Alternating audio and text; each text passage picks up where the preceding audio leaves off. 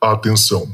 Este podcast pode conter representações de cenas que algumas pessoas podem achar perturbadoras e alarmantes. Os conteúdos aqui representados são responsabilidade de seus próprios autores. Para uma melhor experiência, os fones de ouvido são aconselháveis. Arquivo Relatos do Além. Especial Halloween.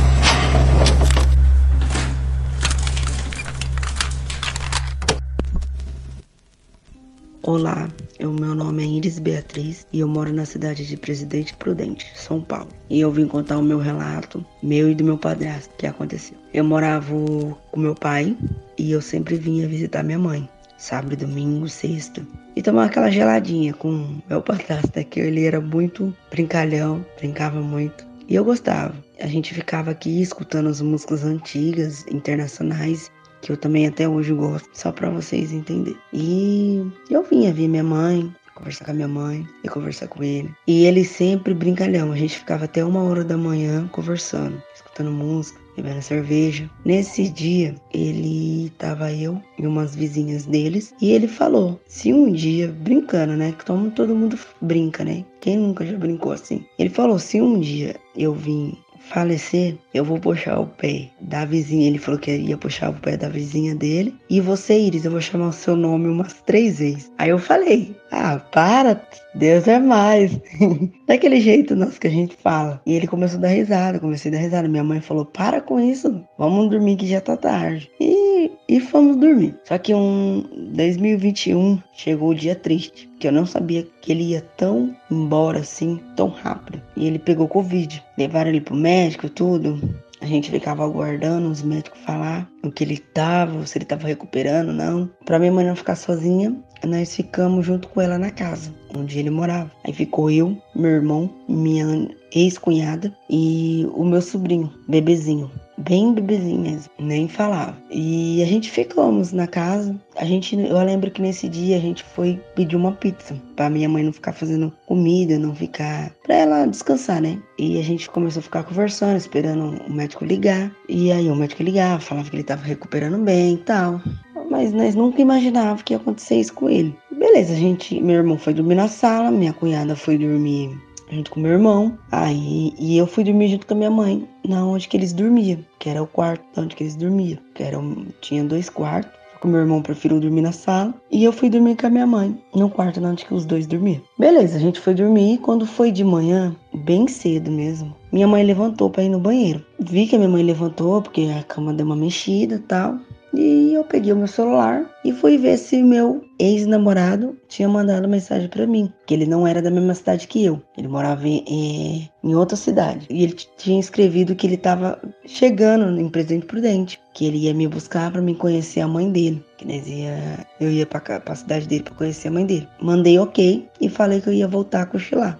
Eu peguei, coloquei o celular debaixo do travesseiro e minha mãe no banheiro e dei aquela cochiladinha. Só que eu, nesse meio tempo eu escutei umas três vezes me chamando meu nome. Foi assim surreal mesmo. Eu lembro como se fosse hoje, até hoje eu arrepio. Aí demorava um pouco, aí chamava de novo, aí demorava um pouco e na última vez chamou de novo. Quando foi na última vez, eu levantei e olhei, minha mãe não estava do meu lado. Minha mãe ainda continuou no banheiro. Só que sabe quando você levanta com sono assim? Ah, é sua mãe te chamando, tal. E quando minha mãe chegou na cama, perguntei para ela: "Mãe, você me chamou?" Ela falou assim: "Iris, com aquele jeito de mãe, né? Você tá ficando doida?" Eu não. Tava no banheiro e não te chamei. Levantei e fui ver se meu irmão ou minha cunhada tinha me chamado. Levantei e ele estava dormindo. Só tava meu sobrinho. Meu sobrinho nem falava direito, era bebê. Ele só sorriu para mim, meu sobrinho. E eu voltei, né? Peguei meu sobrinho no colo e voltei a, a sentar na cama. Nem consegui mais dormir. Aquilo me arrepiou e eu não consegui dormir. Nesse meio tempo, meu namorado chegou, buzinando, fazendo barulho. E eu levantei. Fui para abraçar ele. Ele falou para mim: Tá tudo bem? Você tá esquisita? Falei: Não, tá tudo bem. Ele, nossa, trouxe pão pra gente comer. Aí meu irmão levantou, minha mãe levantou, né? Foi tudo pra cozinha comigo. E, aqui, e eu ainda pensando naquilo. Quando deu a noite,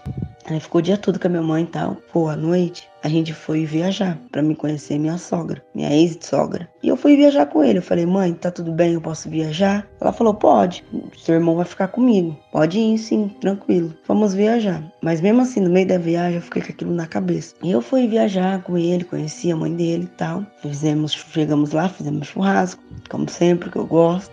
e fomos dormir. Fui dormir com meu namorado. E quando deu uma hora da manhã, minha cunhada me liga e fala que meu padrasto tinha falecido. E lá falando, Iris, você tem que voltar, porque seu, o Jorge morreu e sua mãe precisa muito de você. Eu falei, eu vou voltar sim. Então foi esse, gente, meu relato. Hoje eu estou casado com outra pessoa, aquele namorado meu larguei, não deu certo, né? Tô morando na mesma casa que o Jorge morava hoje, só que eu não vi. Muitos me perguntam se eu já ouvi, se eu já vi alguma coisa na casa. Eu falo que não, nunca vi, mas não vi mesmo. Porque se um, se um dia eu ver, eu também vou contar essa história para vocês também. E é isso. Esse foi o meu relato.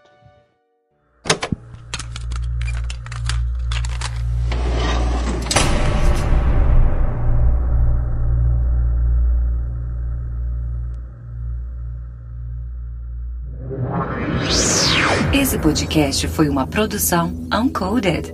Acesse uncodedprod.com para saber mais.